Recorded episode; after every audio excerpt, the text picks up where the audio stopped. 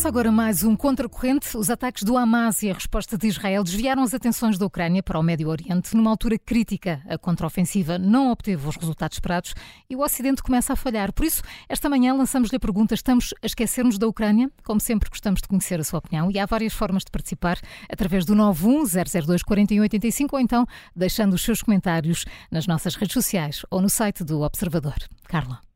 O presidente Zelensky já tinha avisado, mas está mesmo a acontecer. Ontem, o Congresso dos Estados Unidos recusou-se a associar o apoio militar a Israel a mais um pacote de apoio à Ucrânia. Uma votação que indica as dificuldades em manter unida e determinada a Aliança Ocidental no que toca à guerra na Europa. Ontem lemos também um texto do chefe de Estado-Maior ucraniano a reconhecer que a guerra pode estar num impasse, pelo que queremos voltar a discutir no contracorrente de hoje, não apenas o que se está a passar na frente de batalha, mas também o que pode passar-se numa Europa e nos Estados Unidos menos unidos do que já estiveram. José Manuel, a questão é se receias mesmo que este conflito no Médio Oriente acabe por eh, prejudicar a Ucrânia? Tenho esse receio, tenho esse receio sinceramente, e não é apenas por ser pessimista habitualmente, é porque uh, já havia sinais na Europa e nos Estados Unidos de que poderia haver algum cansaço, uh, falta de resiliência, com aquela palavra da moda agora, ou de resistência, mas que no fundo tem a ver, na minha perspectiva, com não perceber o que está em causa, quer num sítio, quer no outro, e que, aliás, é no essencial a mesma coisa. Uh, é fundamental para nós que Israel uh, consiga vencer uma ameaça terrorista permanente, como era o Hamas. É fundamental para nós que a lei da, da, da força de um Estado invadir outro para alterar fronteiras não se torne da dos nossos dias, no fundo, que aquilo que a Rússia fez não possa ser repetido por outros. E repara, isto, as, as duas questões têm repercussões globais, uh, seja na China com Taiwan, uh, seja em muitas regiões do, do, em África, com tudo que tem a ver, por exemplo, com ameaças terroristas e com uma forma de, de atuar, uh, de agir, que visa sobretudo a terrorizar as pessoas comuns, quer dizer, aquilo que aconteceu a 7 de outubro, ou o que acontece quando bombardeias uh, de forma, enfim, sem alvos militares visíveis, uh, cidades na, na, na, Ucrânia, que é criar o terror e gerir pelo terror e pelo medo. E pelo medo. Aliás, há recentemente saiu um livro chamado Fear, em que mostra como é que o medo na história da humanidade foi, sempre, foi, foi hum. sendo importante. Enfim, outra história, outro, outro, outro tema. Ora bem, o que é que se está a passar na Ucrânia? o que está a passar com a Ucrânia.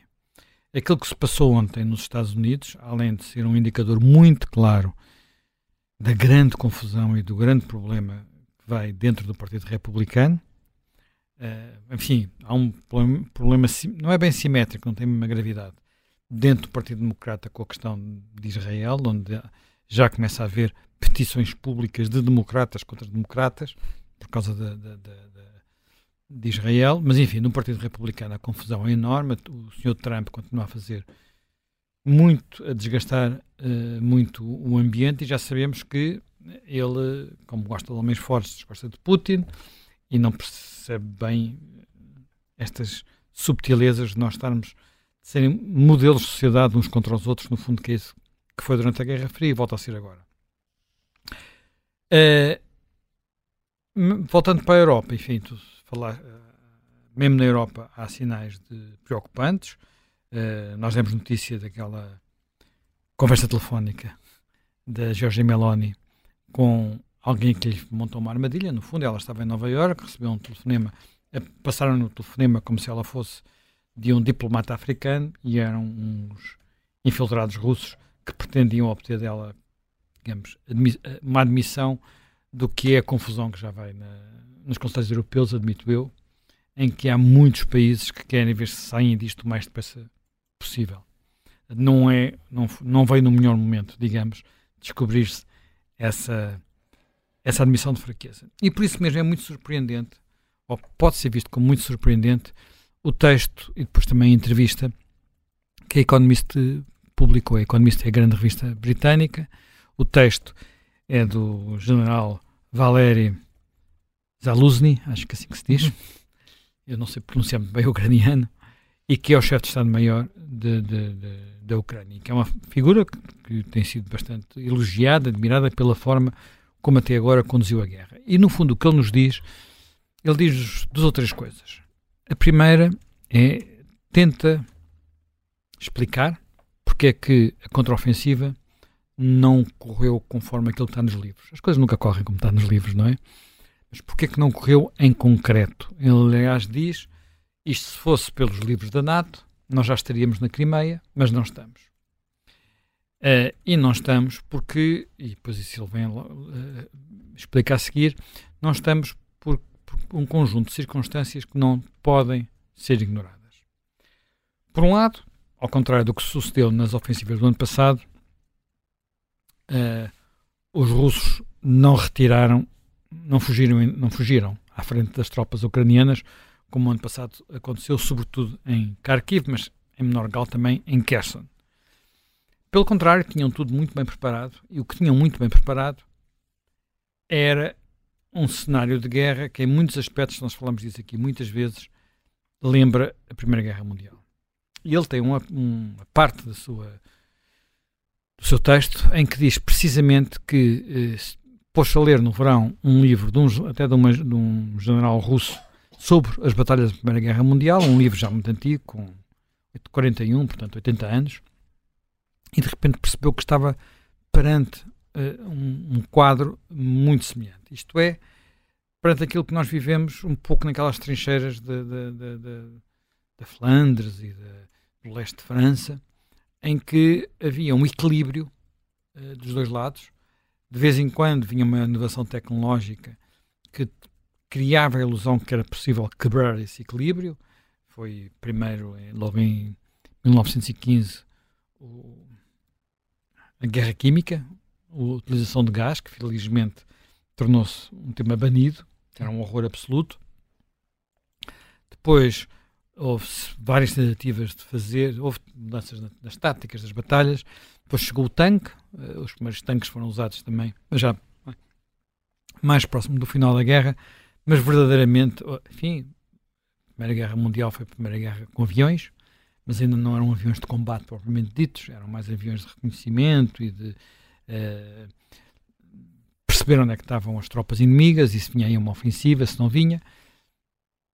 Mas aquilo só se, só se desequilibrou quando uh, a superioridade uh, dos aliados com a chegada dos americanos se tornou, portanto, e os americanos, quando chegam, chegam com, com mais do que apenas a sua força humana, vêm com a força e o peso da sua indústria, desequilibra a balança e do lado uh, alemão uh, se perde, quer dizer, se perde a vontade de combater.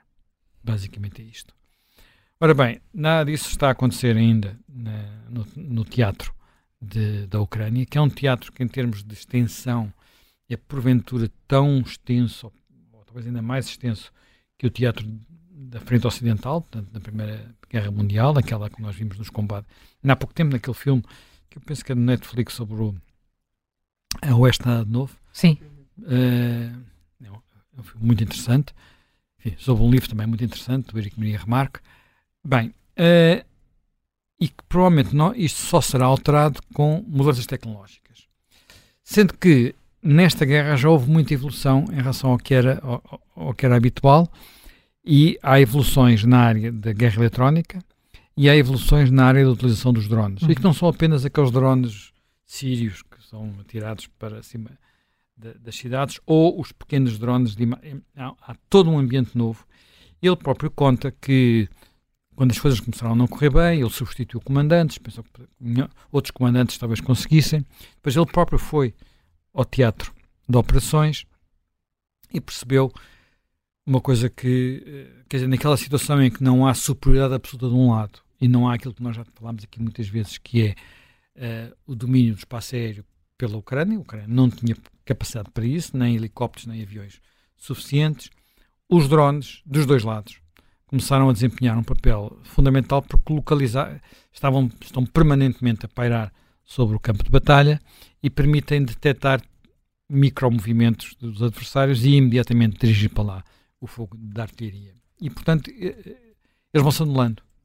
E qualquer avanço é feito com muitas perdas humanas e um custo humano muito elevado, coisa que do lado ucraniano não há disponibilidade para isso uh, e não deve haver, não é? Portanto, não é carne para canhão.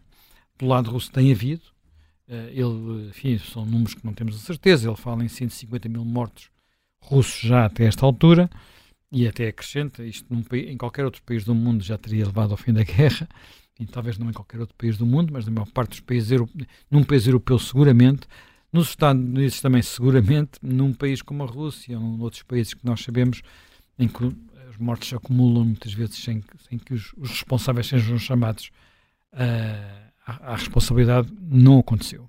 E depois diz que uh, é pouco provável que assistamos a, uma, a um rompimento das, das linhas da frente nos próximos tempos uh, que, e que é necessário uh, encontrar algum desequilíbrio tecnológico para isso acontecer.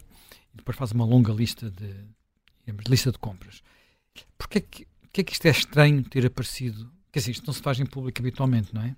Diríamos nós. Admitir que uma ofensiva, não, o chefe militar vir dizer, a ofensiva não está a correr como nós esperaríamos e nós precisamos que nos deem isto, aquilo ou outro. Há uma parte disto que é público. Curiosamente, quem teve a ler já o texto na íntegra, que nem sequer é a versão que está no Economist, que é uma versão condensada, diz que nunca aparece a palavra tanque. Não? No, no, no texto todo. Sim. Uh, mas faltam outras coisas. Que falámos muito das, dos aviões e da falta que eles fizeram este ano.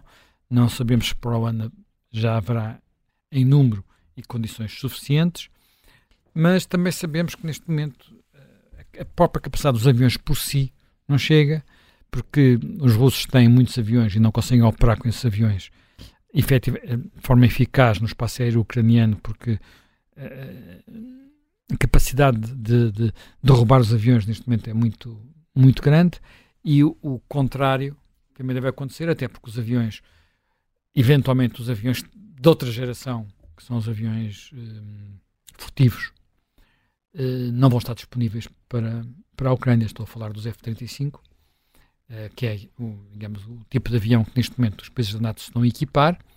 Não estou a falar de Portugal, Portugal não, ainda fica pelos F-16, mas estou a falar da Finlândia, estou a falar da Suécia, estou a, falar, a Suécia também tem aviões suecos, mas estou a falar da Alemanha, estão todos a substituir, estou a falar da Holanda, que todos estão a substituir as suas frotas por F-35, os Estados Unidos já têm com bastante quantidade, mas sem aviões furtivos, uh, quando falo de aviões furtivos, são aviões que são invisíveis ou quase aos radares. Portanto permitem atuar e que são aviões de ataque? E que são aviões de, de tudo, de multifunções. Portanto uh, os primeiros que apareceram apareceram ainda no tempo da, das guerras nos Balcãs e eram aqueles que eram uma asa delta não sei se te recordas. Uh, eram, agora não me recordo qual era digamos a sigla mas estes agora são aviões já com capacidade de grande capacidade de manobra, esses primeiros não tinham, e invisíveis ou quase aos radares, o que lhes permite uma margem de atuação completamente diferente. Portanto, Serão os F-117? É, é, acho que é isso. Pronto, agradecemos ao, ao Rui Cavaco, que está ali na regia a, a dar-me essa indicação. Eu, eu, estava aqui quase. Estavas à procura. Não, não, Estavas não. ansiosa por Quando saber. tu disseste F-117, que eu Ficámos todos, não é? Este Rui Cavaco, Rui Cavaco, que está ali do outro lado do estúdio. Bem, portanto, uh, eu, eu, eu fico com a sensação de que aquilo que, no fundo, o chefe de Estado-Maior veio fazer foi. Uh, um, não creio que tenha sido bluff. Não sei se ele escondeu muita coisa na manga sobre aquilo que, que é necessário, porque ele falou de muitas coisas, da superioridade aérea, da capacidade de, guerra eletrónica, onde os russos são bons têm mais, e têm mais equipamento que os, uh, que os ucranianos, e de tentar acabar com isto que é tem sido o comportamento da maior parte dos países ocidentais, incluindo os Estados Unidos, que é ir dando as coisas aos poucos, aos não é? Os, os F-16 foi, a decisão chegou um ano depois da guerra começar, os tanques também sabemos que foi uma coisa que foi arrancada a ferros, os ATCAMs, que são os, os mísseis parecidos com os EMAs, mas com outra capacidade de uhum. alcance, só estão a chegar agora e não estão a chegar os com alcance os com maior alcance. A, a Ucrânia já realizou algumas operações muito eficazes com mísseis ingleses que dizem são parecidos com os ATACMS, mas, não, mas entre outras coisas não são, porque exigem ser disparados de aviões e não de caminhões que os podem levar facilmente de um lado para o outro e que são muito mais fáceis de operar na, no teatro de, de, de operações. Portanto, ora, se nós não damos atenção a isso, se acontece noutros parlamentos o que aconteceu no Congresso dos Estados Unidos esta noite, eh, não há possibilidade, não vai haver possibilidade de a Ucrânia vencer esta guerra e repor uh, as suas fronteiras de 2014, mesmo que, enfim, possa haver ajustes, mas ajustes que têm que ser assumidos, não, não são ajustes possíveis neste momento. E o destino desta, desta guerra é, na minha perspectiva, tão importante para a Europa como uh, outras guerras que foram travadas no, no passado, porque está em causa, estão em causa as regras do jogo. Portanto, uh, se o sinal que for dado é que países mais fracos podem ser uh, esquartejados por países mais fortes, ba bastante para tal que haja um líder com essa determinação, neste caso foi Putin, uh, isso é, digamos, toda a nossa, toda a nossa construção pós-Segunda Guerra Mundial pode, por simplesmente, uh, desmoronar-se.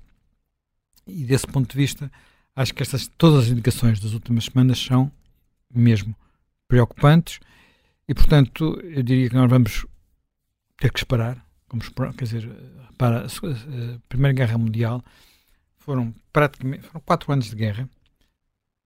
Estou quase todos eles travados num espaço de território relativamente pequeno, porque pouco se avançava de um lado. Estou a falar da, da, da frente ocidental. A frente oriental foi diferente. Na frente oriental houve guerra de movimento.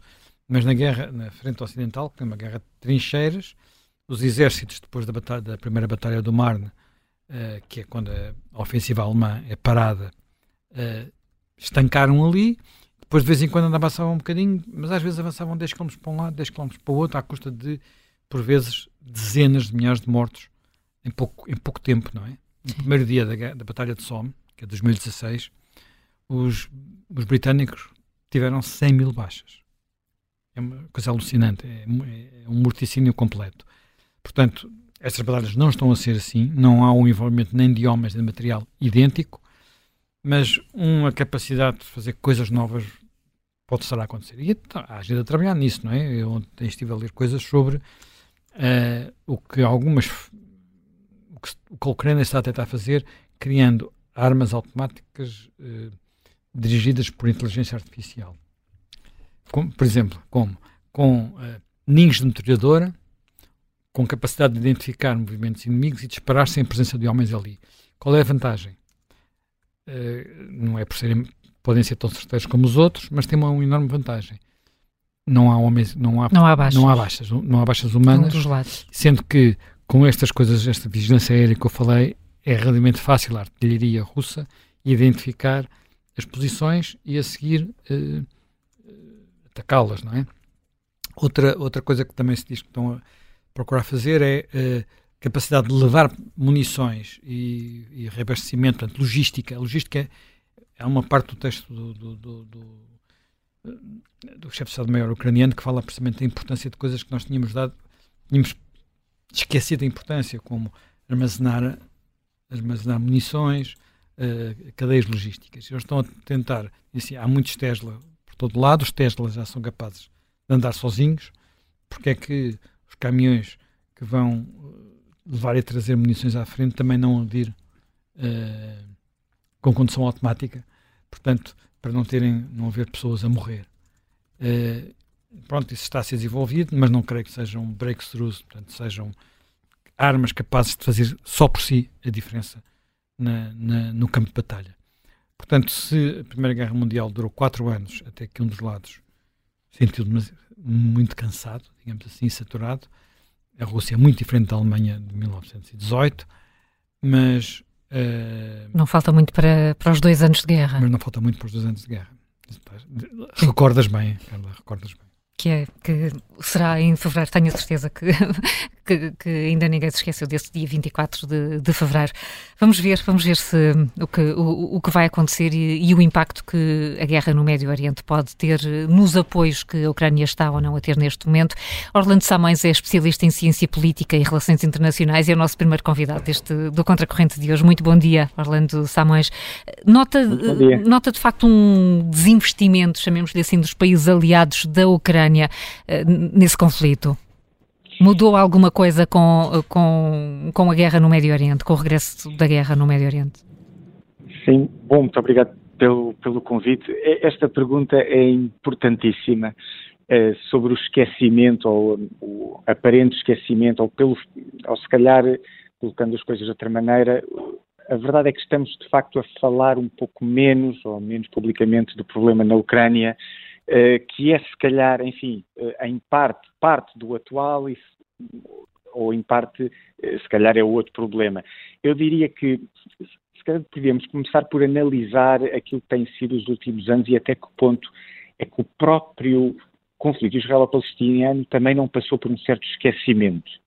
Ou seja, eh, estamos a fazer perguntas sobre a Ucrânia e bem, isso é uma forma de avivar a memória e, portanto, este programa hoje tem, tem, tem todo o mérito em, em, em voltar-nos a fazer pensar na Ucrânia, que se calhar é, aliás, o problema principal, eu até argumentaria deste, desta, desta perspectiva, que se calhar é o principal problema de segurança internacional de momento e parece estar um bocadinho esquecido tal como o problema do conflito israelo-palestiniano teve esquecido nos últimos anos. Nós parece que deixamos de falar nele, mesmo com as investidas já do Hamas, em, creio que em 2008 e depois em 14, e que tiveram alguma resposta israelita, nós assistimos a uma certa fragmentação do, do grupo da, da libertação da Palestina, até da Fatah, e assistimos a essa fragmentação e não nos pareceu assim muito grave. E agora aquilo que temos é um grupo que, enfim, que se tentou unir pelo, pelos vistos do ponto de vista, enfim, da força que tem, que conseguiu aumentar a sua capacidade e que passa para a guerra. Ou seja, nós deixamos de discutir um modelo de sociedade ou a dimensão política para Gaza e agora sofremos as consequências. O mesmo pode acontecer na Ucrânia. Este é, é, do tipo de problemas que temos sempre que debater e analisar e ter muito cuidado com eles, porque não se criam condições para melhores instituições e para a democracia e para as economias de mercado e para os Estados de Direito eh, muito rapidamente. Isto são, são efeitos graduais e são efeitos graduais que têm que ser, sobre os quais também temos que ter muito investimento, temos que ir demonstrando que é importante criarmos instituições, que é importante termos democracias, porque, quer dizer, as democracias têm de facto menos tendência, muito menos tendência em se invadir umas às outras ou em usar a violência.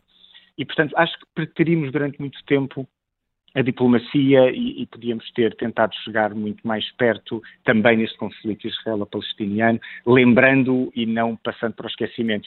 O, o, da Ucrânia tem tudo para, para estar agora um bocadinho mais esquecido, infelizmente, porque, como já foi lembrado, sendo uma guerra de trincheiras e muito posicional, o, o, mapa não mexe muito. E como o mapa não mexe, nós ficamos mais cansados e parece que não se passa nada na guerra, quando na realidade a intensidade dos ataques é imensa.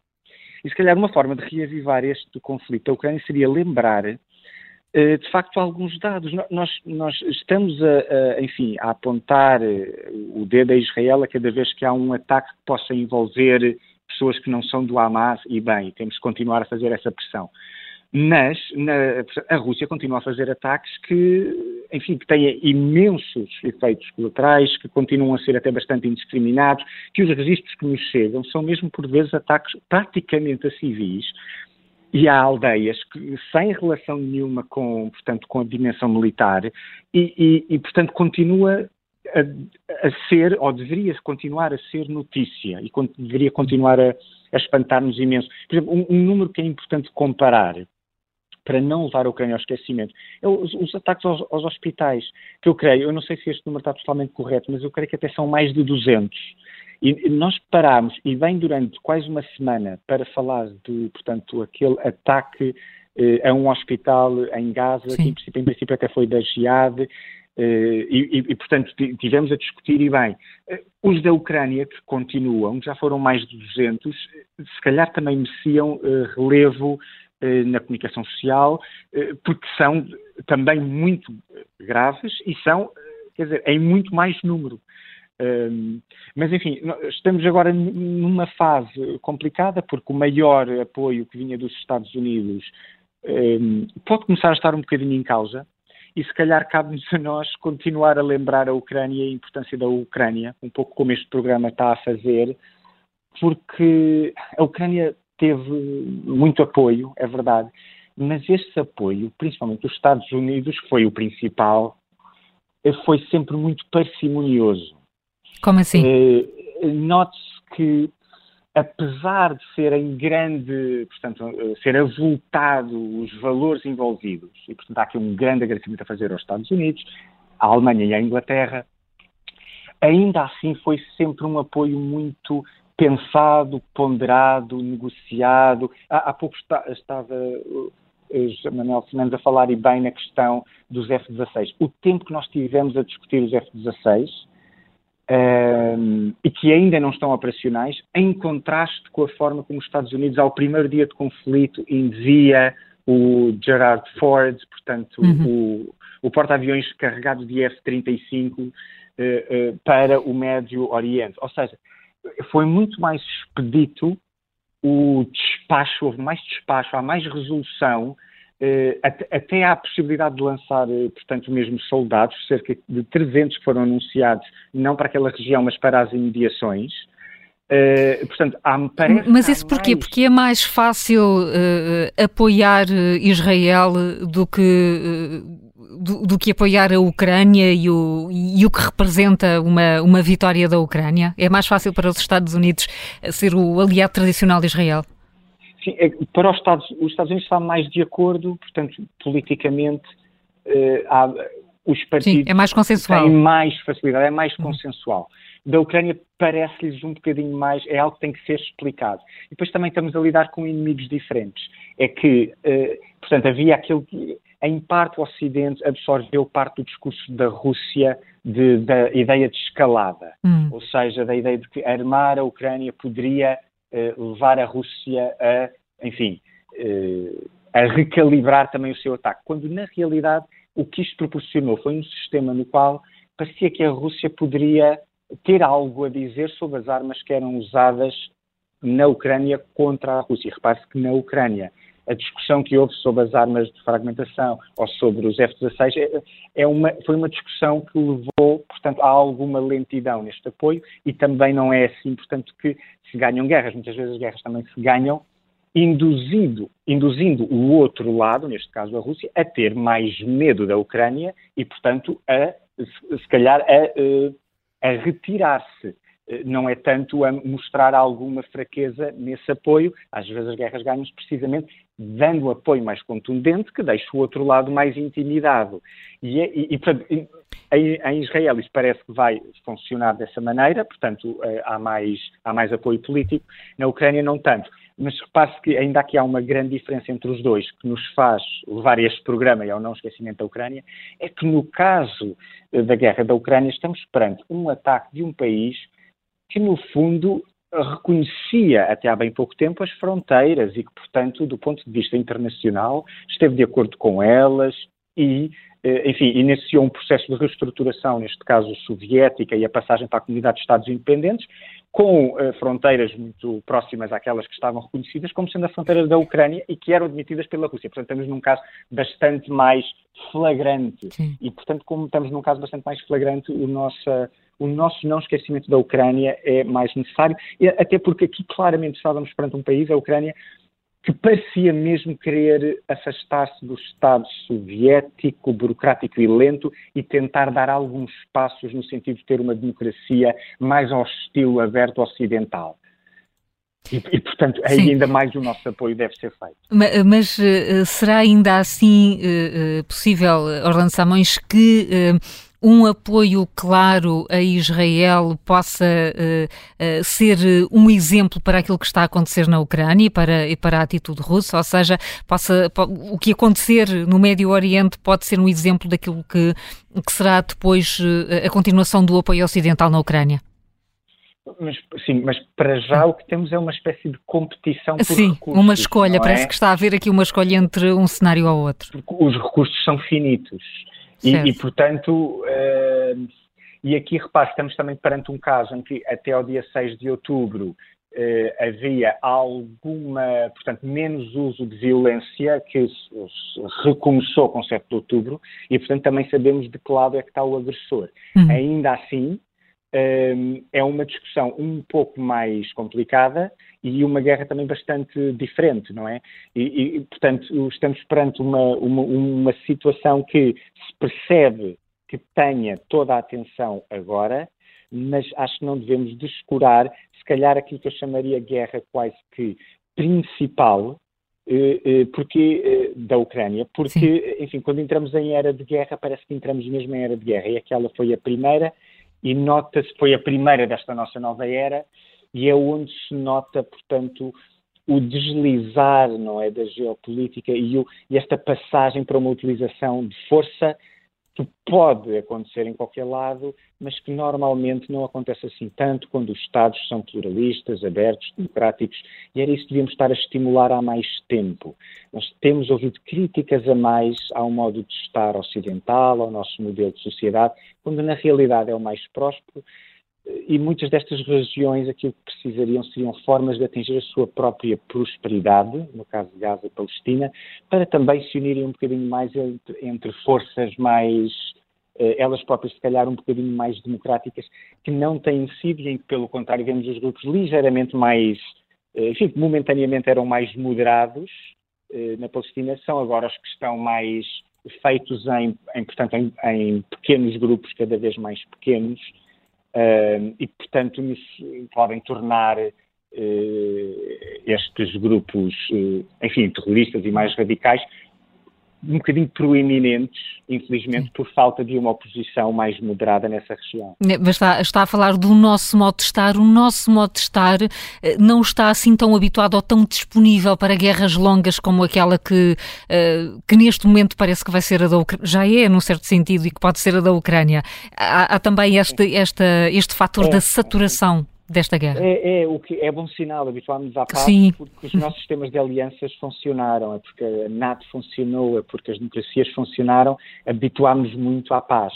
Habituámos tanto que até desinvestimos na função principal do Estado, a função clássica, aquela que mais ou menos quase toda a teoria política concorda como sendo a função principal do Estado, que é a defesa e a representação Exato. externa, e nós descuidamos muito esse, essa frente, esse lado. Note-se que nem nunca, portanto, tivemos os tais 2% que era o cumprimento para pertencermos a este clube defensivo que é a NATO, uhum. e até Portugal teve dificuldades em cumprir com esse requisito uh, financeiro que é importante, porque aqui é que o Estado não se substitui. E nós agora estamos perante uma altura na história da humanidade muito complicada em que vemos atores, portanto, não estatais, ou de certa forma estatais, porque têm, porque têm um certo monopólio de coerção nas regiões em que estão. Mas temos este conjunto de atores não estatais com uma capacidade bélica absolutamente impressionante.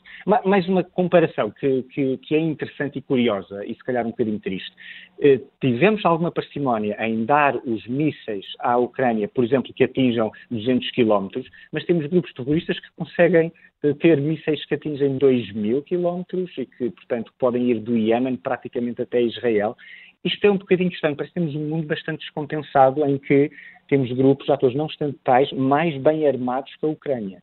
Uh, isto deveria nos fazer refletir. E tem a ver com isso. De facto, uhum. os Estados, se calhar, desinvestiram, a Ucrânia também, de certa forma, desinvestiu, porque uh, uh, libertou parte do seu arsenal nuclear para a Rússia a meio da década de 90. Portanto, estávamos todos demasiado confiantes na paz.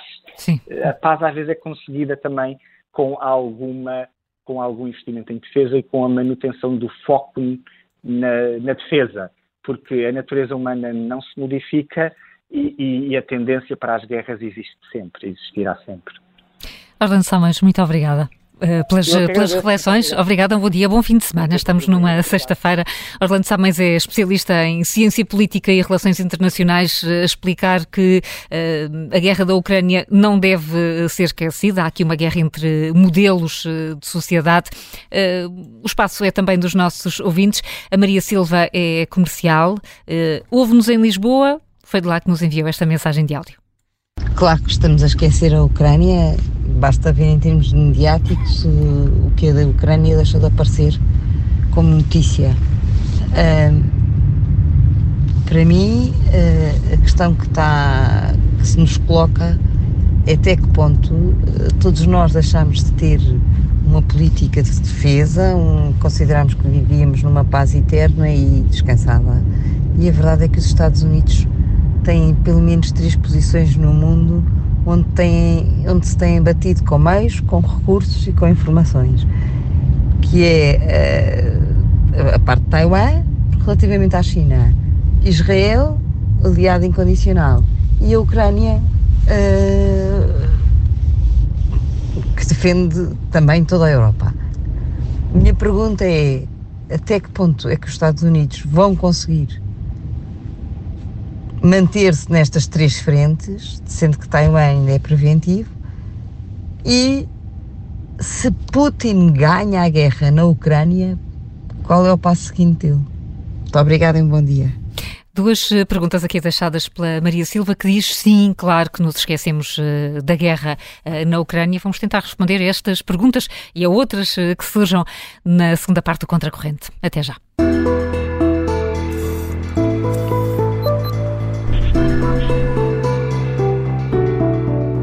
Segunda parte do Contracorrente, esta sexta-feira falamos de como a guerra no Médio Oriente está a ter impacto no apoio do Ocidente à Ucrânia. Queremos conhecer a sua opinião 91002-4185 para entrar em direto ou para nos enviar a sua mensagem de voz através do WhatsApp ou então escreva-nos para ouvinte.observador.pt, tem também as nossas redes sociais e o site do Observador. Carla. Helena Matos, será que não podemos dar igual atenção e preocupação a duas guerras ao mesmo tempo? Não, não, nós não podemos dar igual atenção e, por outro lado, a nossa atenção uh, trabalha em, com tempos curtos. É? Uh, uhum. Eu acho que quando aconteceu a invasão da Ucrânia, a opinião pública ocidental reagiu até à frente dos seus governos, não é? Uh, houve uma atitude mais cautelosa até por parte dos governos europeus nos primeiros dias e a opinião pública mobilizou-se muito perante algo que estava aqui a acontecer muito próximo e em que de alguma forma aquele povo lhe parecia condenado a ser massacrado. Uh, depois houve uma, um, um, apoio também muito grande aos refugiados ucranianos uh, e isso teve e tem aspectos até surpreendentes naquilo que é uh, a forma como durante muito tempo as opiniões públicas no Ocidente se habituaram a reagir. O que acontece em Israel é completamente diferente na medida em que, um, se é verdade que, por um lado, há um fascínio muito grande pelas histórias da espionagem, da, da, daqueles surpreendentes volte-face que as Forças Armadas israelitas têm conseguido fazer ao longo da sua história, o mesmo não se pode dizer em relação às razões do conflito em si mesmo. Ou seja, era como se se esperasse que o povo que saiu do, dos campos de concentração uh, tivesse de assumir quase que o papel de uma do mártir exemplar e do mártir que vive praticamente sob tutela das grandes nações. Ou seja, se por acaso no dia da invasão da Ucrânia pela Rússia a Ucrânia tivesse tido um exército no verdadeiro sentido do termo, capaz de, de, de, de enfrentar, uh, e não houvesse quase que aquela sensação de, do indivíduo contra o grande exército soviético, provavelmente o entendimento poderia ter sido outro por parte das opiniões públicas. As opiniões públicas ocidentais, e aqui eu friso ocidentais, estão muito uh, moldadas para a ideia de que a paz se consegue pela expressão da vontade de se viver em paz. É? De que, se nós quisermos viver em paz, abre-se um parênteses nesta narrativa para uma exceção, que é aquele momento terrível quando os nazis uh, alargaram as suas conquistas pela Europa. Fechando esse parênteses, tudo mais decorre porque as pessoas não sabem formular a sua vontade de viver em paz.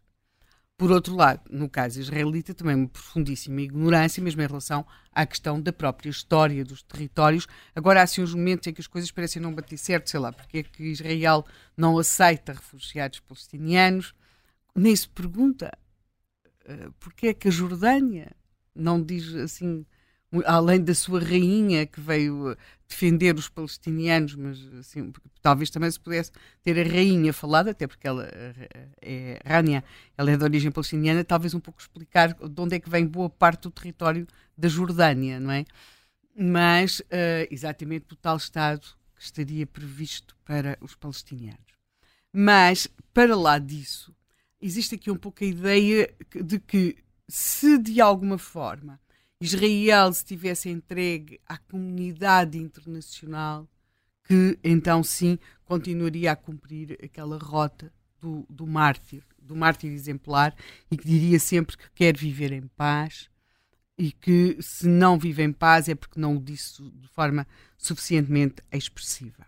Portanto, eu creio que nós temos aqui um problema com a opinião pública, sendo que eu acho que realmente as opiniões públicas têm dificuldade em entender os tempos longos, tudo isto depois se repercute nas suas vidas.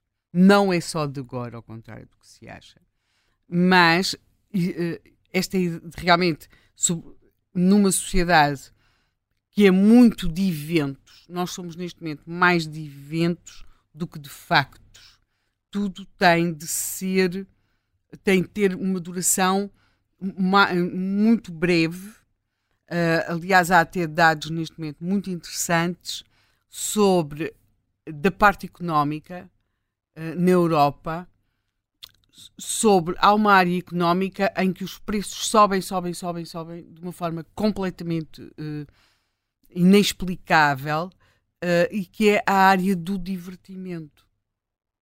Aí não tem paralelo. Nós falamos muito do aumento dos preços na habitação, do aumento, mas a área de, a área de atividade em que os preços têm subido de forma exponencial, nós aliás vimos isso até em Portugal, que é um país com dificuldades que conhecemos, uh, quando foi o preço dos bilhetes atingido, se não me engano, pelos Coldplay, que é surpreendeu possível, os próprios promotores, e agora com o caso da Madonna, não é? que não estavam à espera. Mas estamos aqui a falar do caso português, mas não é de modo algum isolado. Ou seja, nós est uh, estamos, e não tem apenas a ver com a questão do divertimento, é como se o próprio espetáculo fosse ele concebido já como um evento. Nós temos uma mentalidade condicionada, muito condicionada para o evento. Ora, o evento tem um princípio, um meio e um fim, em geral acaba bem, e, uh, e tem, estamos a trabalhar num tempo curto. Aquilo que aqui se pede às populações é o trabalhar em tempo longo e sem se ter a garantia de qual é que vai ser o resultado.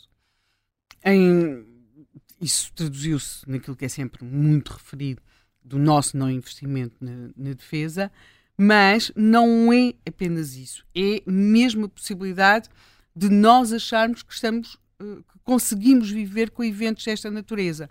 Isto somado ao facto de acharmos, pensarmos que o mundo é todo igual, é, é bastante arriscado. Porque, por exemplo, nós temos a percepção que a Rússia tem perdeu a batalha da opinião pública. Perdeu a batalha da opinião pública no mundo ocidental. Se nós formos para a África ou para a América Latina, não perdeu nada. Não perdeu mesmo. Já nem falo sequer de Israel, mas quando nós vemos a imprensa brasileira, nós aqui ficámos muito chocados com as declarações do presidente Lula da Silva sobre a questão da Ucrânia mas fora de quando se apanha no seu Brasil natal, o presidente Lula da Silva diz coisas absolutamente impensáveis, seja sobre a Ucrânia, seja agora sobre Israel, e, e, vemos países, como foi o caso do Chile e da Bolívia, neste momento a cortarem relações diplomáticas, a chamarem os seus embaixadores de Israel. Portanto, há outro mundo para lá disto. Portanto, para a Ucrânia, eu creio ser um momento uh, difícil, não creio que seja um momento de, de de derrota, mas é um momento difícil e eu acho que também temos de pôr outros dados em cima da mesa. Ou seja, a Rússia mantém uma rede importante de, de influência, seja no Médio Oriente, seja em África, e eu não excluiria sequer a possibilidade deste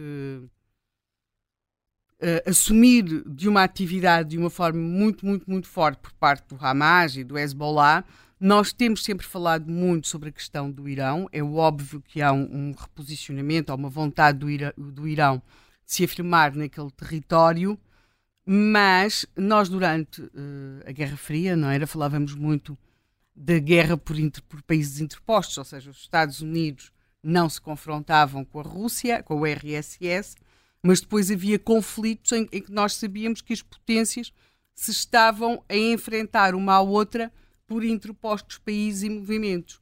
De alguma forma, eu pessoalmente não excluiria a possibilidade de aquilo que estamos agora a ver assistir no Médio Oriente ser também uma, algo com que Putin não, não detonou, mas de alguma forma promoveu e certamente lhe dá um, um, uma. Um, lhe é muito, muito, muito propício, que é o facto de, ao criar-se um outro conflito, uma outra, ao reacender-se um outro conflito, e um conflito que não é com um país qualquer para os Estados Unidos, que é Israel, dividir as atenções da grande potência, os seus uh, dividi-la internamente. O Zé Manuel já aqui referiu a questão das divisões dentro do Partido Republicano e do Partido Democrata, mas não só, dividem-se recursos uh, militares, dividem-se recursos económicos, div dividem-se as opiniões públicas, div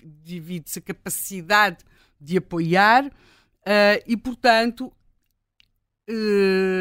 esta, aquilo que está a acontecer em Israel eu creio que para a Rússia de Putin foi uma excelente notícia uh, do ponto de vista militar, embora se saiba o cuidado, o cuidado, quer dizer, o, equilíbrio que de alguma forma muitas vezes Putin procurou manter com Israel por causa da presença de, de judeus uh, na Rússia, mas eu ah, não, não vejo como simplesmente caído do nada esta irrupção do Hamas do 7 de outubro. Creio que lá atrás e no fundo, lá um bocadinho atrás, está o Irão, mas atrás do Irão poderá estar uh, outro personagem nosso bem conhecido chamado Putin. Uh, não deixa, aliás, de ser curioso seguir as viagens eh, dos líderes e das delegações do Hamas e do Hezbollah em direção uh, a Moscovo e quem é que está e quem é que não está nesses encontros. Portanto, uh, diz, diz. há ainda mais um país que desempenha um papel estranho nisto tudo, que é a Turquia.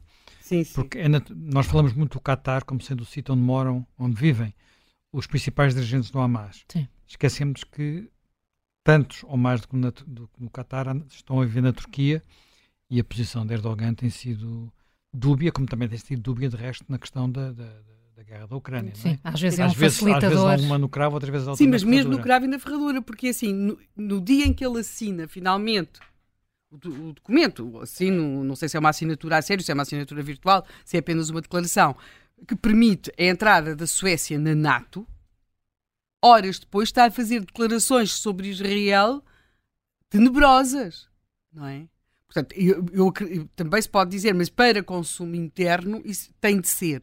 Sim, para consumo interno pode ter de ser um bocadinho, mas uma coisa também que não são de excluir são as próprias ambições da Turquia no, no cenário do Médio Oriente, não é?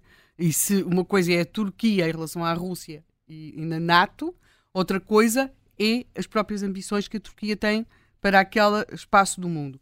Portanto, o Hamas eh, ou também o Hezbollah são os protagonistas de uma intervenção eh, ou de uma carnificina, depende do ponto de vista, mas quem eh, por trás existem outros interesses e entre os interessados, ou pelo menos os beneficiados desta situação no Médio Oriente, eu incluiria certamente a Rússia, o que quer dizer que entre os prejudicados estou a colocar a Ucrânia e Zelensky. E apenas para acabar, eu queria chamar a atenção.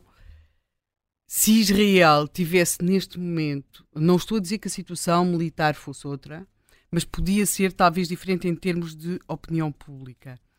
O ter um líder que se consegue afirmar na comunidade internacional pode ser uma vantagem acrescida na guerra pela opinião pública. Não estou a dizer que seja pelas outras, nas outras guerras. Nós vemos a diferença entre Zelensky e Netanyahu e, e aí um, eu creio que a Ucrânia contou com algo com que Israel não pode contar neste momento, embora também se possa dizer, é claro que, que existem questões em relação ao, neste momento em relação ao chefe do executivo de Israel específicas, mas os líderes de Israel, sempre que Israel foi atacado, não foram elogiados no mundo, no mundo ocidental. Isso é atenção, eh, eu recordo do tempo em que Rabin, antes de fazer os acordos de Oslo, era mal visto, em que Sharon, antes de sair da faixa de Gaza, era mal visto, em que talvez o único que estivesse sempre uma imagem internacional relativamente positiva, ainda talvez tenha sido Simon, Simão de Pérez. Sim. E, e, e, nos tempos mais recentes, porque nos tempos antigos, Sim. no tempo da Golda Meir, ah, pois. não, não era a mesma coisa, não era, não era a mesma coisa.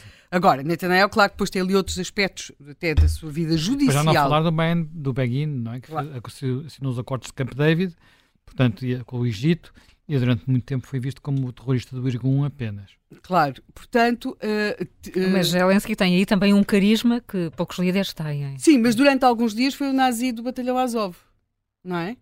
Era o nazi que fazia. Houve quem dissesse isso, não é? Houve quem, quem dissesse, dissesse isso. Era difícil algum judeu ser nazi, mas. A questão é que se calaram a seguir. Hum. No caso de Israel, não se calaram, porque nós estamos muito disponíveis para consumir aquela propaganda do, uh, do ataque ao hospital. E o que é absolutamente espantoso é que, mesmo apesar do ataque ao hospital ter sido provado que não tinha acontecido naqueles moldes, a seguir continuamos a acreditar, ou seja, no número das crianças mortas.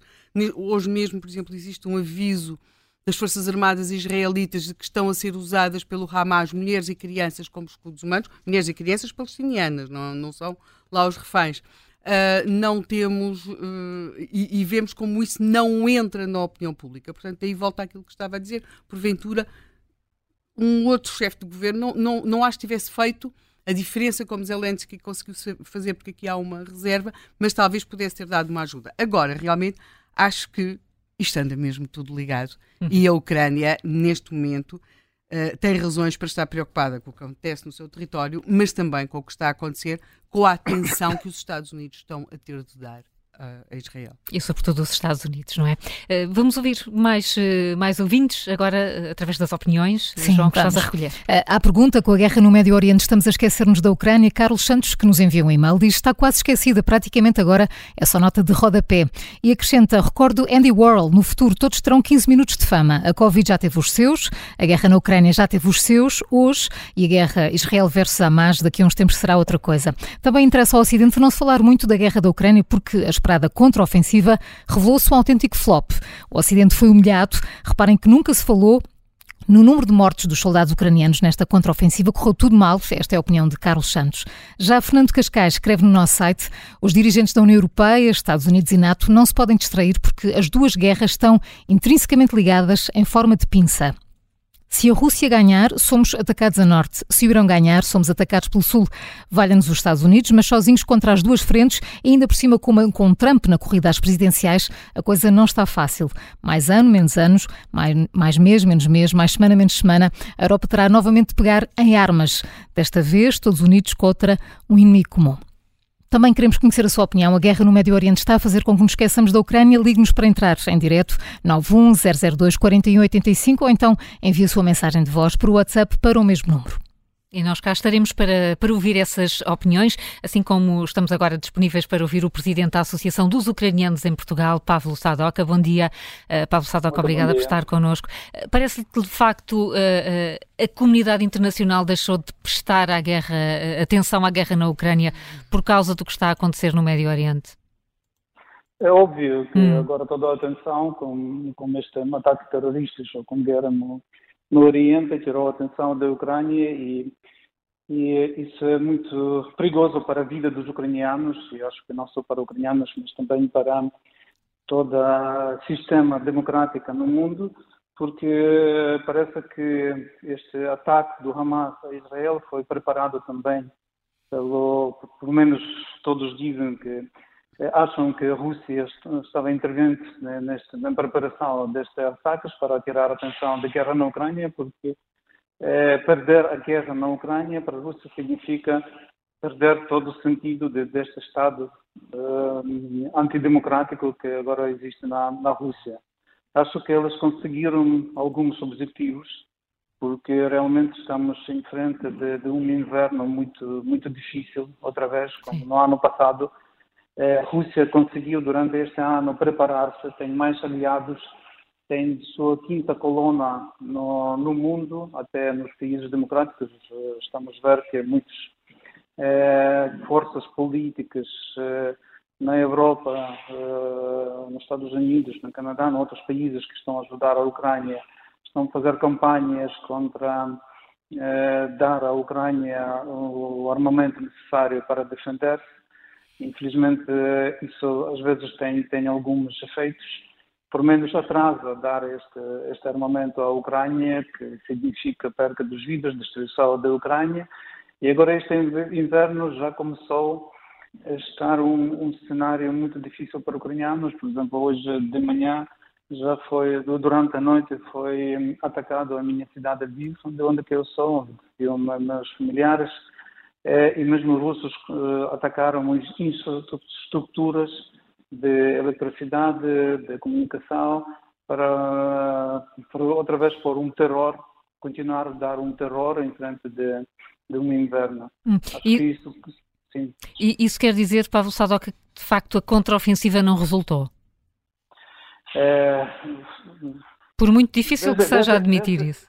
Não, não é difícil admitir. Uh, nós, nós, tivemos, nós tivemos no dia 1, uh, mostraram uh, imagens do, de todas as cidades ucranianas, os cemitérios com bandeiras ucranianas dos milhares uh, ucranianos que já perderam a sua vida na Ucrânia. Mas isso na própria Ucrânia não, não deu uma origem de, de perda, que nós já perdemos, que, não, que já não vamos conseguir vencer. Hum. Ao contrário, os ucranianos estão, continuam a ser unidos, estão a fazer tudo para, para vencer esta guerra.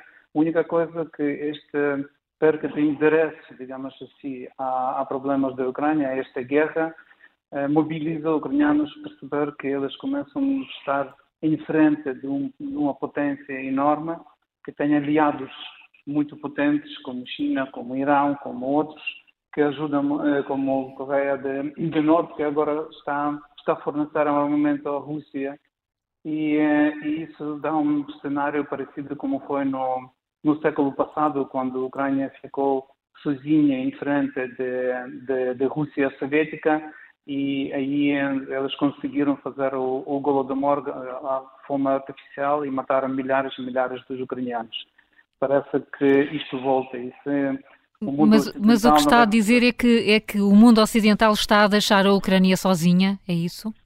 É, isso, isso agora começam a sentir ucranianos na Ucrânia este feedback. Eu, por exemplo, em Portugal não, não, não posso dizer isso porque os portugueses continuam a ajudar. Nós todos os dias recebemos telefonemas dos portugueses eh, o que é, que é necessário. Por exemplo, só, só, na semana passada enviamos os drones muito caros oferecidos pelo, pelos portugueses particulares que, que, continuam a apoiar.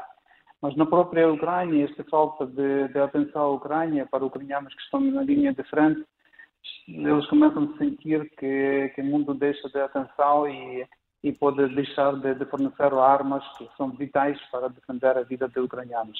Queremos perceber que a Rússia não vai parar e o objetivo do Putin é mesmo que os ucranianos desapareçam. É, este cenário. O, que, o, que é que, o que é que acha que vai acontecer agora? Vão, eh, os ucranianos vão ter uma guerra muito longa pela frente, não é? Já, já percebemos que esta, esta contraofensiva não, não teve os resultados que esperávamos, vem aí o inverno. Uh, vamos ter uh, muitos combates até na primavera se poder pensar em voltar a tentar conquistar terrenos? É isso que acha que vai acontecer? O, o que, o que disse o nosso naquela entrevista, disse, uh, o Valério Zaluzny, que estamos em frente de uma, de uma situação grave, não é perdida, mas grave. E precisamos mesmo mudar uh, tecnologias de, de, combate, tecnologias de armamento para, para conseguir vencer. Uh, percebemos que, que este cenário que os russos podem parar com milhares e milhares de percas dos soldados na Rússia não funciona. Talvez isso nunca nunca podia acontecer porque sabemos que na toda a história da Rússia a vida dos russos não valia nada para generais, para tsares, para não sei, dirigentes da Rússia. Isso acontece agora. Há outro cenário que a Rússia pode começar a desfazer-se de, por dentro. O, aquela que nós ouvimos no Daquestão, quando um, centenas de pessoas saíram para, para os russos procurar abstractos judeus para que têm culpa no, no, na vida social, a degradação da vida social delas. Isto é, demonstra que parece que parece que voltamos 100 anos atrás, quando foi a grande evolução na Ucrânia, antes eh, na Ucrânia, na Rússia, uhum. é, depois da segunda, depois da primeira guerra mundial. Também houve houve eh, buntes, houve aqueles pogroms, como, como nós chamamos, aquelas revoltas contra, contra inimigos externos e parece que este cenário também pode ser muito real. Aí vamos ganhar esta guerra. E não só nós, ucranianos, mas eu acho que é mundo democrático. Mas para isso é preciso fazer algo. Sozinho isso não, não acontece. Pablo Sadoca, muito obrigada por uh, ter aceitado uh, vir aqui fazer este ponto de situação, também deixar este alerta. É o presidente da Associação dos Ucranianos em Portugal. Os ucranianos uh, que estão no país sentem-se cada vez mais sozinhos. Chamamos um ouvinte que está ao telefone e que é empresário, Fernando Dias, está ligado de Santarém. Bom dia. Olá, muito bom dia. Bom dia. Bom, eu vou dar a minha, a minha opinião muito simples e prática. É assim, isto o mundo é uma, é uma tela onde gosta-se muito de dar umas pinceladas, apenas em alguns que borram a pintura toda. Para os românticos que estavam e pensavam que depois da Guerra Mundial os bons tinham ganho e os maus tinham perdido, é completamente errado. 80 anos depois percebemos perfeitamente o que é que já foi feito. Um, havia muitos itens pequeninos à espera de chegar e de fazer também o seu papel na história, ou seja, de lá fazer também as suas e, portanto, os americanos tiveram um contributo enorme, os russos também, e depois há uma série de pequeninos, que são chamados satélites, que também lá chegam. Esta questão da guerra da Ucrânia, a humanidade está a caminhar para um, para um muito complicado, um abismo, que depois, quando cair, vai ficar numa agonia completa e depois será o fim, evidentemente. Eu penso que os extraterrestres nem voltam cá, perceberam perfeitamente, nem vale a pena cá vir agora, vêm na parte final. Uh, está interligado, como se disse aqui, houve hum. comentários bastante interessantes e análises, uh, esta guerra da Ucrânia com o que se passa. Uh, há países como o Irão e outros tantos que é na calada, portanto, como se diz, na calada da noite que trabalham e que fazem o seu papel. Eu tenho um trauma, não, mas uma, uma ideia muito fixa sobre o terrorismo, porque nós vivemos em 71 aquilo que toda a gente tentou deitar para trás das costas. Já nessa altura a ONU era o que era, uma cambada de um covil de bandidos que acabou, acabou por contar a história à sua maneira e, portanto, mal, mais uma vez, são os inocentes e aqueles que sofrem. Eh, o Hamas não tem ponta ponto de pé, eh, não vale a pena irmos por aí. Claro que os israelitas estão errados, mas a história da Palestina é isso mesmo. Houve uma introdução bastante interessante para vocês tiveram há bocadinho, quem definiu perfeitamente a história da Palestina, mal contada, e depois a arma do século XXI, XXII, XXIII, XXIV, que é a propaganda, a informação. Portanto, vira-se completamente. O Império Vermelho está a avançar, a América Latina é um caos completo, nem vale a pena falarmos, Hum, há realmente uma questão que se vai pôr que países como a China e como a Rússia, mas a Rússia era aquele monstrozinho adormecido, doente, não, não, não anda muito rápido, e essa é um bocadinho a nossa sorte. Uh, e depois temos, para terminar, os americanos têm feito do mundo a propaganda não médica, não é? Andam com a pastinha, mas é das armas. Tiveram logo uma brutal em termos de encomendas na Ucrânia, portanto foi um resultado bastante positivo para o negócio, e depois já foram, o vovô Biden lá foi com uma linha também a Israel, e portanto consegue alimentar, porque os americanos são isto mesmo, atenção, os americanos nada esperado bom, o tech rock and roll and roll não funciona de veras mesmo, é uma questão mesmo de saber ao longo da história do que foi a América, aliás a América tem uma história que foi também escondida, né? os massacres genocídios que fizeram aos índios, porque não há só um massacre nem os genocídios dos judeus, havia do povo arménio, havia. Há, há, imensamente uma história mal contada pela tal propaganda e por aquilo que nós vivemos. Para terminar, gostava só de deixar que isso também afeta este pequenino pedaço de terra cada vez mais vendido e disputado que é Portugal, onde realmente as pessoas morrem às portas dos hospitais e depois temos alguém a dizer que não está tudo bem, estamos a conseguir, calma, vamos além fazer e, portanto, este tipo de alimentar as pessoas, movimentar as massas, através da propaganda e da mentira é terrível, vai nos levar a um caos. Uh, olha, é como nós dizemos, sem sermos cínicos, o futuro das novas gerações vai ser muito complicado, muito complicado. Enquanto tivermos estes líderes, enquanto os líderes da Europa tivermos os líderes que temos e as pessoas continuarem a pensar que a ideologia comanda a vida, estamos muito, muito, muito mal. Um bom dia para vocês, um bom fim de semana. Obrigado pela atenção. Uh, para si também, muito obrigada, Fernando Dias. Uh, aqui a concluir, a resumir, a humanidade caminha para um abismo, uh, uma opinião que, que aqui fica juntando às outras que, que acabámos de ouvir, até através da ajuda da, da, da Maria João Simões, que, que, foi lendo alguns comentários, uh, Helena, uh, a nossa ouvinte Maria Silva dizia até que ponto é que os Estados Unidos vão conseguir manter-se em todas as frentes, parece que a expectativa ou a esperança de, de alguma ordem mundial está, está no, nos Estados Unidos e nos recursos dos Estados Unidos. Pois isso é óbvio, não é? É claro que, como qualquer potência dominante, os Estados Unidos têm cometido, cometem esses erros, mas a ordem mundial de pós-segunda guerra é um, um, é, um, é um adquirido extraordinário. Quer dizer, aquilo que nós vemos agora Parece a estar acontecer, a mudar, quer dizer, aquilo que aconteceu na Ucrânia foi algo que para nós que era já não se discutia, que era a questão das fronteiras, não é? A possibilidade de um Estado entrar por dentro do outro, pondo em causa aquelas fronteiras, invocando qualquer questões de população ou questões de história, isso estava acabado, quer dizer, já não era assim, nós achávamos que já não era assim que se, que se iam resolver os conflitos. É? Portanto, nós temos de perceber que beneficiamos de um tipo de ordem mundial que permitiu um desenvolvimento uh, económico, social, por mais catastrofistas que sejam as nossas conversas, temos de entender que hoje muito mais pessoas vivem melhor do que no passado. É claro que nós, quando olhamos para o passado, as pessoas têm sempre uh, uma ideia de que se vivia muito tempo e de que se havia mais que na nada disso. nada, nada. Portanto, hoje muito mais, sem, sem, claro, claro que haveria três ou quatro pessoas numa elite que viveriam muito bem, mas mesmo assim, eh, nós temos só de pensar isto, o último rei de Portugal, Dom Manuel, morreu nos anos 30 do século XX em, em Londres com uma infecção de garganta que hoje qualquer um de nós trata caso assim chegue à urgência hospitalar. Portanto, não, não, sem, sem qualquer questão. Aquilo que nos focou eh, naquela noite em que percebemos que, que, que, os, os, tanques russos estavam a, ou carros, ou como é que seja que lhes queiram chamar, estavam a avançar pela Ucrânia, foi percebermos, não foi assim um acendrado amor pela Ucrânia, uh, foi percebermos que aquilo que era o equilíbrio do, do, do, em que nós tínhamos vivido e os nossos pais parecia estar a ser posto em causa.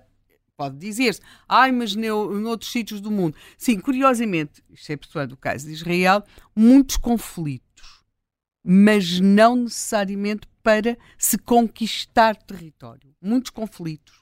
Uhum. Mas esta ideia do agora vamos conquistar nós tivemos conflitos, por exemplo, em África, mas não é no sentido do vamos conquistar o país do lado. São, e aliás, os conflitos em África têm muito essa característica. São conflitos que acontecem dentro de fronteiras que muitas vezes até lhes são comple historicamente completamente alheias, não é? Mas são conflitos dentro das fronteiras. A grande questão aqui é, de repente, eu pelo menos tive esta sensação muitas vezes naqueles primeiros dias em relação à Ucrânia. Parecia que estava, tínhamos recuado no tempo. Quer dizer, não, não não, não era só a violência, era o anacronismo. Havia ali um anacronismo naquilo que, portanto, esta ideia, sim, há aqui um equilíbrio que está a ser posto em causa, no qual a potência que acabou por sobrar foram os Estados Unidos, porque a União Soviética uh, desmembrou-se, e essa potência uh, tem tido, na minha opinião, que sei que não é partilhada por muito boa gente, uma intervenção positiva, com imensos erros, mas uma intervenção assazmente positiva. Infelizmente, os parceiros ocidentais dos Estados Unidos não perceberam, ou não quiseram, perceberam, perceberam, estavam fartinhos de perceber, não quiseram participar nesse esforço de segurança. E, e, essa é outra das questões que está em cima da mesa e que os nossos líderes políticos vão ter de explicar, por exemplo, em Portugal, que não só vai haver mais despesa, mas que vão ter de haver uh, homens, nas, homens e mulheres nas Forças Armadas, porque soubemos também há muito pouco tempo que já está abaixo do... Já baixaram o limite de altura. Não, não é só o mesmo limite de altura, é mesmo o número de efetivos, ah, tenham também. eles as alturas que tiverem. Não, ou, ou, ou, muito altos ou muito baixinhos, não. Estão como outras profissões, estão a sair mais por ano do que aqueles que entram. Sim, Sim. não é? Portanto, a nossa Maria João acabará mobilizada, tendo em conta a sua altura. É, a e, o Júlio também. E, o Júlio também. O Júlio também. E o Júlio também. Quem foi mobilizado é o Major General João Vieira Borges que está connosco em linha. Bom dia, uh, Sr. Major General. Obrigada uh, por estar aqui connosco. Aqui, uh, enfim, aligeirando um bocadinho, mas, mas não perante a situação que, que, o, a que o mundo assiste, uma guerra na Ucrânia e agora mais recentemente uma outra guerra uh, no Médio Oriente. em termos de apoios militares, os Estados Unidos vão ter efetivamente de fazer uma escolha e isso vai ter consequências no terreno nestes dois cenários, é isso? Certamente que sim. sim. Veremos, dependendo da duração, uh, sobretudo deste conflito na, em Gaza, sim. mas certamente que sim. Mas eu, eu, já agora, a pergunta que vocês fizeram inicialmente, eu acho que é muito importante compreender.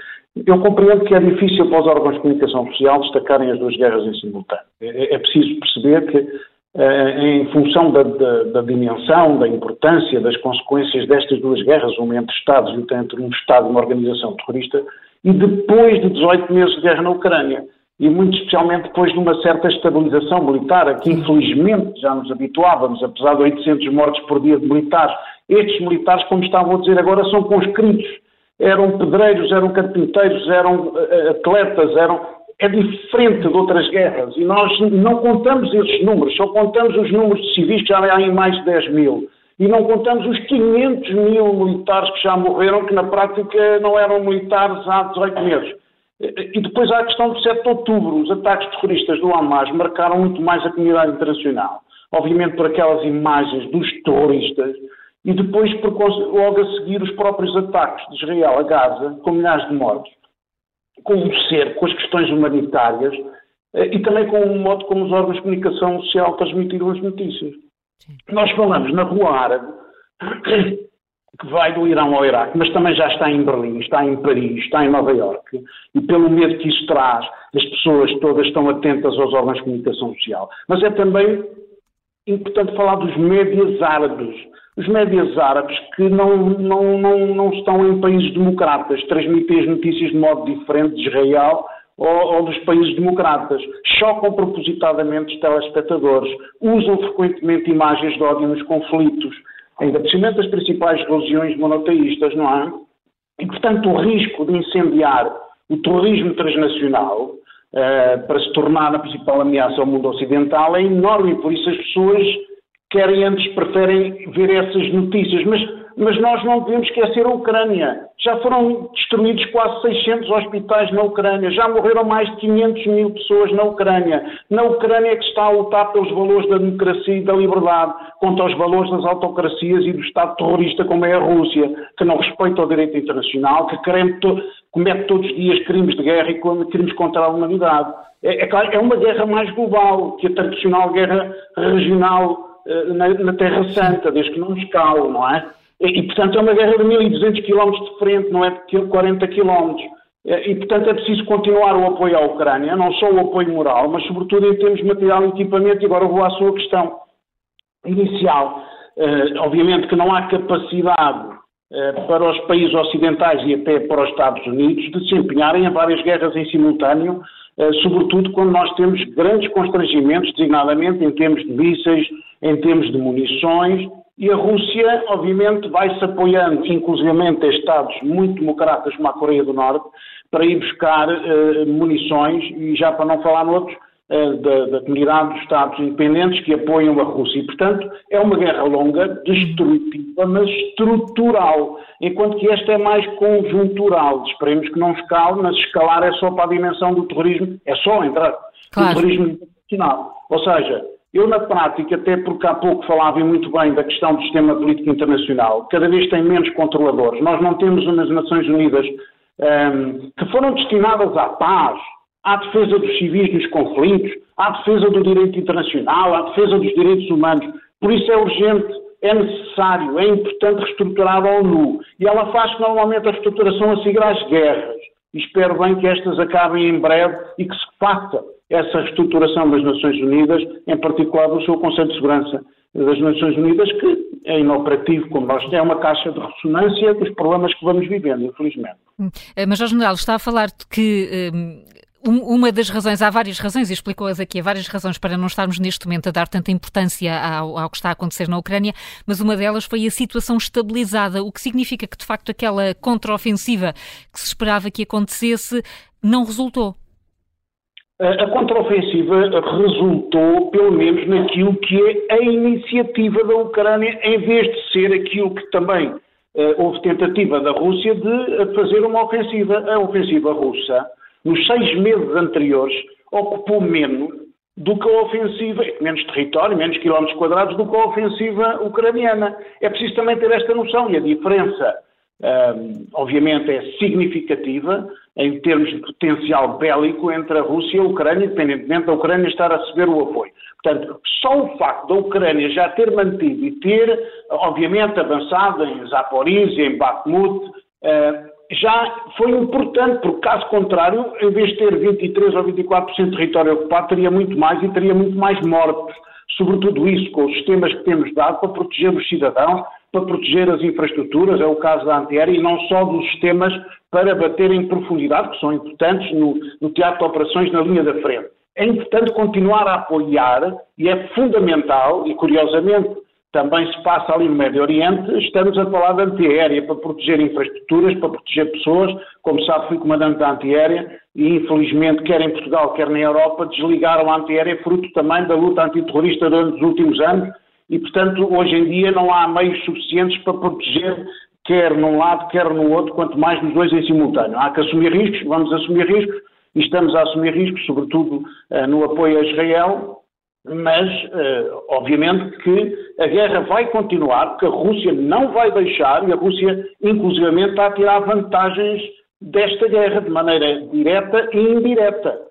E, e, nós estamos a ver isso com os ataques que foram feitos ontem, um dos maiores ataques desde janeiro. Uh, digamos que esses ataques, uh, oportunamente, são desenvolvidos quando há situações muito concretas no próprio Médio Oriente para não se passarem esse tipo de mensagens e outras que já nem falamos muito, que apareceram a semana passada, inclusive de assumir crimes de guerra à própria Rússia. Mas passou a notícia tão despercebida que não, nem, acho que nem os órgãos de comunicação social, a maioria deles, falou desse assunto. Portanto, há ali coisas que se estão a passar que são muito importantes para o futuro do mundo, mais do que eh, aqui na, no Médio Oriente, na Terra Santa, onde, infelizmente, eh, pelo menos há 75 anos, já estamos habituados a este tipo de conflitos. Agora, com um grupo terrorista, em vez de ser entre Estados, julgo que é melhor, em termos, já que estamos a falar dessas questões, uma guerra de escalada entre países árabes era muito pior do que contra um movimento terrorista. É preciso é também sabermos trabalhar os média no sentido, uh, e isso começa por Israel, que não tem trabalhado bem a questão dos média, na minha perspectiva, eh, no sentido de tornar o Hamas condenável não só pelos países ocidentais, mas pelos países não só moderados, mas até outros, mostrando efetivamente que eles trocam interesses um, ehm, que obviamente podem ser aceitos por parte do povo palestiniano, mas por escudos humanos, portanto. E eles dizem isso deliberadamente e, sobretudo, um discurso perfeitamente indescritível de dizer que nós ouvimos esta semana que é para matar, vão continuar a matar, a destruir, a assassinar, a violar uh, israelitas porque o Estado de Israel tem que desaparecer. Isto é inaceitável e aquele discurso é que devia passar 100 vezes nas televisões. Uh, e não propriamente a mortandade que infelizmente vai havendo, mas isso é que é o estrutural, é nós percebermos todos que temos um movimento terrorista que infelizmente vai sendo aceito por países que fazem parte da NATO e por algumas, bem, indescritível. Nós ouvirmos um discurso daquele e estarmos calados e não haver manifestação nenhuma. Uh, só há manifestações, infelizmente a Rua Árabe trabalha muito bem com o apoio dos média, basta consultá-los e basta ver, e hoje é fácil, mesmo estando em árabe, nós traduzimos em, em direto e conseguimos perceber o que está ali. É simplesmente chocante. E temos feito pouco trabalho diplomático, pouco trabalho mediático no mundo ocidental.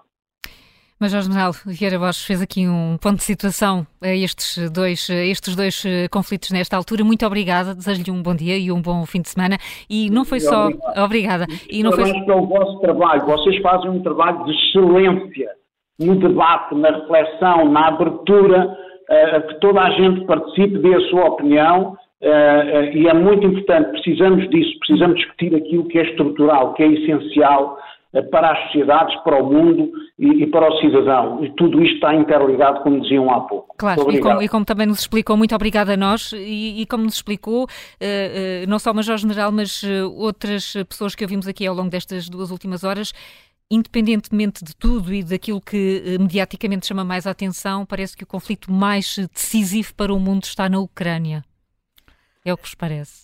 Olha, eu acho que eu não. acho não sei, não diria não. isso, não, não, diria isso, não, diria isso. São conflitos de características diferentes, uh, mas não, não vamos lá ver, nós passámos muitas duas décadas a falar de terrorismo.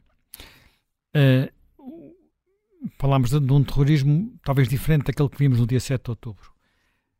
Mas eu digo talvez é mesmo talvez, porque no fundo há, há ali mu muitos elementos comuns e não é apenas o facto de ser islâmico. Quando nós pensamos no que está a passar no coração das cidades europeias, há uma, eu diria que há uma luta pela nossa, pela nossa civilização, porque há muita gente que nessas, na, na, na, vive atualmente nas cidades europeias, eh, sobretudo nas cidades do centro da Europa, que não se identifica com um modo de vida democrático. Portanto, e que eh, acha que deve continuar a viver de acordo com padrões de vida que não respeitam os direitos das minorias, não respeitam os direitos das mulheres, não respeitam uh, olha, as maiorias democráticas, não respeitam a possibilidade de haver alternância de, de, de poder, limites da lei, tudo isso. E essas pessoas não estão apenas, neste caso concreto, não estão a identificar-se com Putin, estão a identificar-se com o Hamas. E é muito, muito não é curioso, mas não é deixa de ser relativamente significativo que alguns que alguns dos intelectuais que alinham com, com que já tinham alinhado com a Rússia, ou pelo menos justificado a Rússia, façam agora o mesmo uh, relativamente ao Hamas. E desse ponto de vista, há um artigo publicado, já não sei, acho que não sei, na imprensa inglesa, pelo Bernard Henri Levy sim, e sim. pelo. Uh, pelo ex-primeiro-ministro, pelo de vez em quando a gente tem estas brancas, sim. pelo Boris Johnson, pelo ah, Boris sim, Johnson, fazem um artigo conjunto em que chamam precisamente a atenção para a importância de estes, estas duas guerras serem vistas como, no fundo, serem uma mesma batalha, eu prefiro chamar batalha em vez de chamar guerra, batalha por um modo de vida.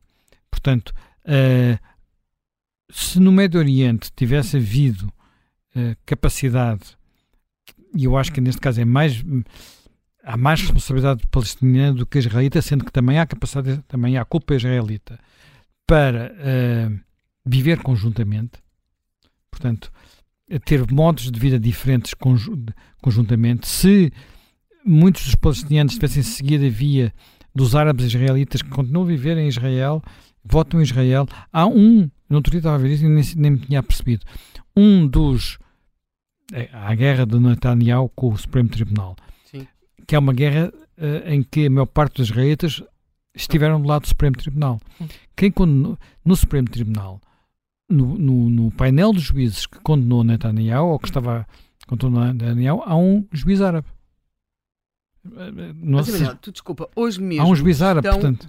Uh, Estima-se um número elevado, dezenas, não, não quero estar a exagerar, de crianças palestinianas acompanhadas das suas mães em hospitais em Israel a receberem tratamentos para doenças graves, porque apesar de nós termos hoje ideia pelas nossas notícias, aliás, basta ver, a agência Lusa tem, se nós fizermos uma pesquisa por Israel, diz-nos que Israel, Rússia pede cessar fogo e negociações diretas. A ONU está profundamente preocupada com a expulsão de trabalhadores palestinianos por Israel temos sete palestinianos mortos pelo exército israelita na Cisjordânia e que Israel demoliu uma casa de um legado terrorista palestiniano, e depois podia continuar, portanto, não há nada em que Israel não surja como o ator da agressão. Hoje mesmo, em Israel, estão crianças palestinianas acompanhadas das suas mães a fazerem tratamentos hospitalares que não lhes eram assegurados na faixa de Gaza e, portanto, lá continuam com as suas mães fazendo esses tratamentos. Portanto, temos aqui uma diferença absoluta entre aquilo que é um Estado democrático, com muitos defeitos, como só as democracias têm, face a um território que é controlado por terroristas. Mas, de facto, e citando aqui o general Vieira Borges, não é isso que perpassa na imagem que todos os dias nos é dada. Eu creio que o mesmo foi tentado, de facto, em relação a quando a Rússia invadiu a Ucrânia. Felizmente para a Ucrânia, isso não foi conseguido. Mas uh, aqui em relação a Israel, sem dúvida, quer dizer, portanto, Zé, desculpa lá ter interrompido. Dois não, minutos, não, não, dois fizeste minutos. Bem, fizeste muito bem. Hum? Fizeste muito bem. Portanto, uh, nós estamos mesmo em cima da hora. Estamos em cima Sim. da hora. Uh, eu estava a dizer é que é uma luta que tem muitos aspectos uh, semelhantes e que tem a ver com um princípio de convivência entre pessoas diferentes. Portanto, aquilo que. Repá, isto são coisas que vêm do fundo dos tempos. Quer dizer, muito daquilo que está a passar ali é, é, é, sequência do que era o Império Otomano e das formas de funcionar do Império Otomano e de guerras, que, de situações que haviam nesse tempo, assim como a própria existência do Estado de Israel, também é muito consequência das perseguições que houve na Europa aos judeus durante milénios, ou quase milénios, pelo menos mais de mil anos. Uh, da mesma forma que uh, o, a Rússia se porta como se continuasse a ser um império. Os outros impérios acabaram porque não tinham continuidade territorial. O Império Russo acha que por ter continuidade territorial pode continuar a ser um império como foi uh, no tempo de Catarina ou de Pedro, que são, como diria o próprio Lavrov, os únicos conselheiros de Putin. Os únicos conselheiros que ele ouve são esses dois czares mortos há muitos séculos. É o último contracorrente desta semana, mas vamos voltar com outro tema na segunda-feira. Bom fim de semana aos dois e aos nossos ouvintes. Até segunda.